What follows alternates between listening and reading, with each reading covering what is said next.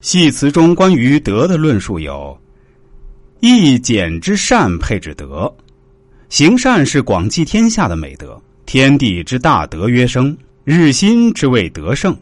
每天的太阳都是新的，义就是新生。天地最大的能力就是生，进而将德又表述为仁义。立人之道曰仁与义，理财正辞尽民为非曰义。不贪财，能正行利益关系，是为义。《易经》中还将善、仁、义之德表述为守仁曰仁，正守其本位，不谋夺非位，谓之仁。高度强调了道德仁义是做人商旅的根本。关于德的强调，在具体的卦中表现的尤为直观。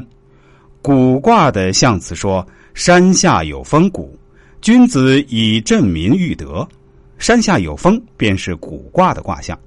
君子们效法他的精神，开风气之先，用以振兴民生，培育德业。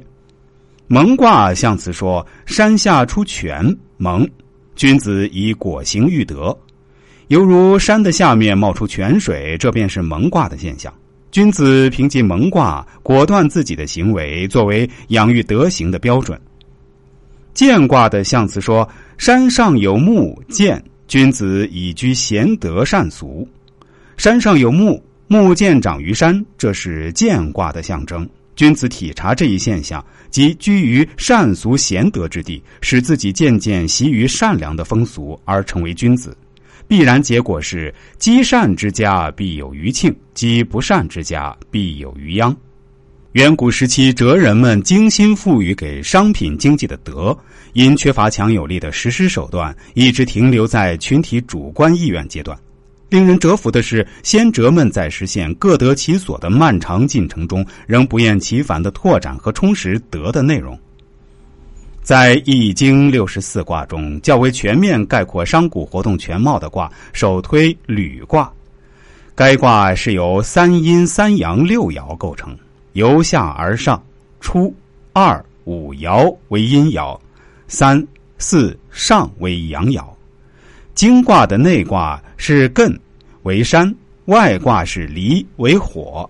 故山火履卦，从卦辞到爻辞，不厌其烦的阐述商旅活动具备真的益处，并将商旅的修身之谈和风险提示融为一体。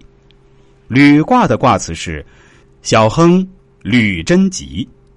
小有亨通，出门在外，心地纯正，便有机会获得吉利。卦辞断言，商旅亨通的关键是真。真即正的意思。正既要诚恳待人，童叟无欺，又要商品货真价实。如此，则合乎了善仁义的德，即能够收获吉利。这是商旅活动所崇尚和向往的逻辑推论。肯定的假设能否得到必然的结果，取决于相对方是否独善其身的守德。